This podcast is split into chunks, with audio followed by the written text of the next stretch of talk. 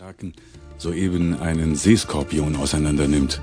Ein schaurig schöner Anblick, finden Sie nicht? Auch wenn ich nicht weiß, warum dieser achtarmige Kamerad, dessen Schwimmhäute den Weg nach unten wie durch einen Fallschirm bremsen, überhaupt so weit abgetrieben ist. Denn normalerweise sehe ich ihn immer vor British Columbia, vor Vancouver Island, wo er winzige Löcher in die aufgeweichte Schale seiner Feinde kratzt und dann die giftigen Verdauungssäfte injiziert. Vielleicht haben ihn minimale Temperaturschwankungen dazu veranlasst, sich ein neues Revier zu suchen. Sie wissen ja, die globale Erwärmung. Von der zeigt sich die dickhörnige Seerose aber anscheinend wenig beeindruckt. Ihre Fangarme locken wie süße Zuckerstangen die ahnungslose Kundschaft an, in diesem Fall kleine Krebstiere. Und der blauschwarze Riesenbüffelbarsch gönnt sich den Luxus der Entspannung und genießt das morbide Heimkino direkt vor seiner Haustür.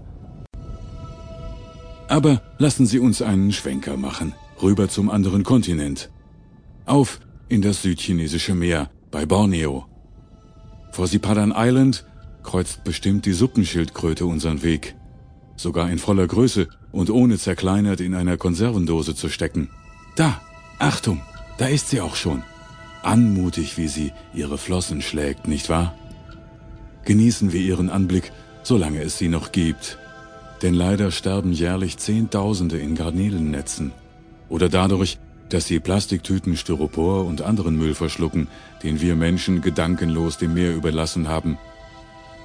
Auch auf See abgelassenes Öl dezimiert ihren Bestand. Leider.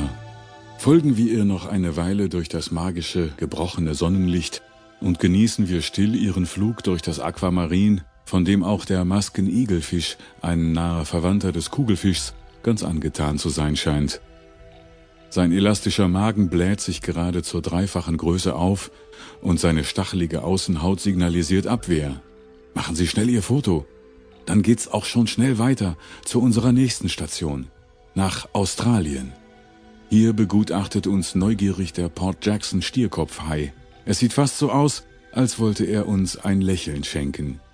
Seine schweineähnlichen Nasenöffnungen haben uns schon längst gewittert als wir noch ganz woanders gewesen sind, denn er ist einer der besten Schnüffler unter Wasser. Oh Vorsicht, wir sind auf ein Weibchen gestoßen. Behutsam beobachtet es die Lage der Eier, die sie vorab als Eikapseln zwischen den Riffspalten abgelegt hat. Wenn wir Glück haben, bekommen wir eines dieser braunen und korkenzieherartigen Gebilde vor die Linse und erkennen die Konturen des Fetus. Moment, lassen Sie uns eben etwas austarieren. Ja, so ist es besser. Knips. Das haben wir im Kasten. Und jetzt schnell weiter, wir wollen die Dame doch nicht bei der Brutpflege stören, oder? Wir tauchen weiter Richtung Malediven. Kristallklares Wasser. Ein Paradies für Taucher. Unter uns sehen wir eine prächtige Jakobsmuschel, deren hunderte von Augen an den Rändern des weißen Mantels gut zu erkennen sind. Dieses Weichtier schützt sich durch Beobachtung und durch die beiden zuklappenden Schalenhälften. Sie würden wohl ähnlich reagieren, wenn sie wüssten, dass es die Köche dieser Welt auf ihren essbaren Muskel abgesehen haben.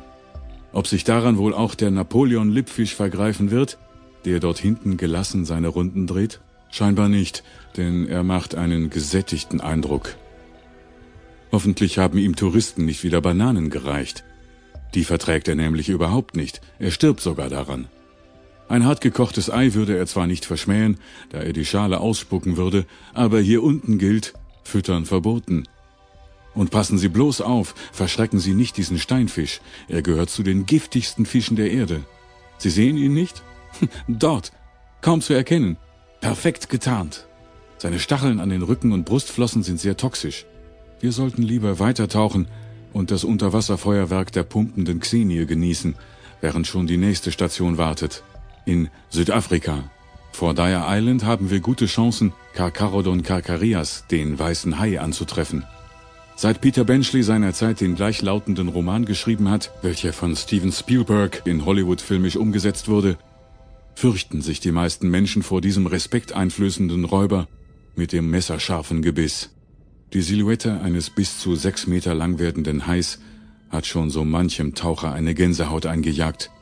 Aber wenn man ein paar Verhaltensregeln einhält, insbesondere ruhig bleibt, kann man ihr Revierverhalten auch relativ gelassen beobachten. So wie jetzt, da vorne.